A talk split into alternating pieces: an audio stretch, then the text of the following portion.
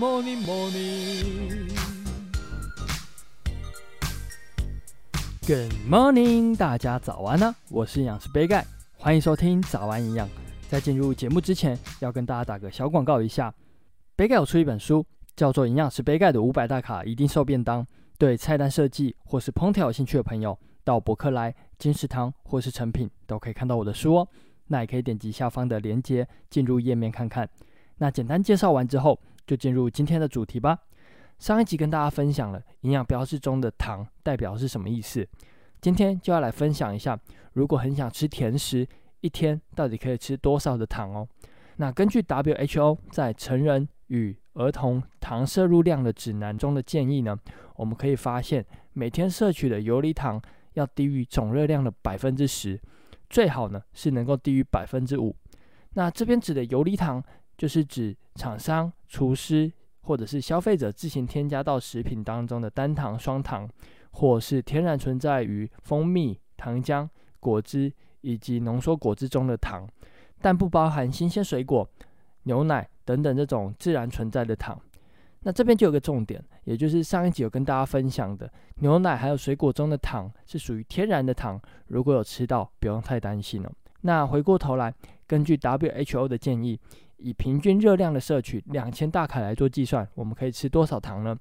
百分之五大约就是二十五公克的糖。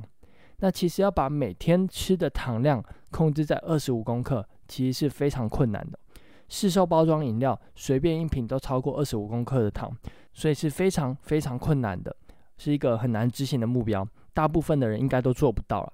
所以初期减糖的话呢，可以将每日糖的摄取量控制在总热量的百分之十，大约就是五十公克来做目标来挑战看看哦。那要如何计算我们每天吃的糖量呢？其实非常简单，有营养标示的话，就可以直接看营养标示来做换算。那如果没有营养标示的话，不用担心。这边杯盖分享几个糖含量高的食物，平常有吃到的话，就可以照着我的方法来做计算看看哦。那这些食物分别就是面包、饼干、蛋糕、甜甜圈、冰淇淋、珍珠奶茶。那首先面包的部分，不含馅料的面包，大约就是可以用十三公克的糖来做计算；含馅料的话呢，就会拉比较高哦，大约要用二十六公克的糖来做计算。那再来呢，就是饼干。饼干是指手工饼干这种的。饼干在制造的过程中呢，也会加很多的糖，一片大约就含有一点五公克的糖，要注意一下哦。那再来就是蛋糕，像是生日蛋糕，以八寸的来说，大约可以分成五人份。那一人份的糖量可以用十五公克来做计算。那再来就是甜甜圈，一个甜甜圈含糖量非常高。大约是二十一公克，所以建议大家如果想要买甜甜圈给小朋友吃，让他吃半个就好。那接着就是冰淇淋，冰淇淋一球的含糖量呢，可以用十五公克来做计算。那最后就是珍珠奶茶，珍珠奶茶的含糖量非常非常的高哦，以全糖来说，将近五十公克，所以建议大家有喝到的话，一定要减糖，不要喝全糖的。那最后再跟大家分享一个观念。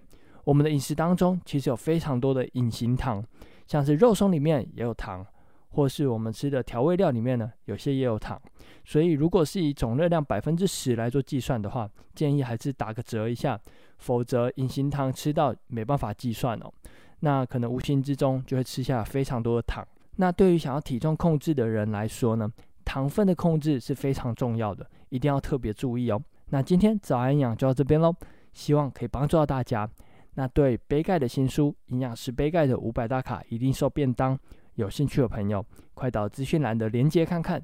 有任何问题或是鼓励，也都欢迎在底下留言。别忘了给五颗星哦。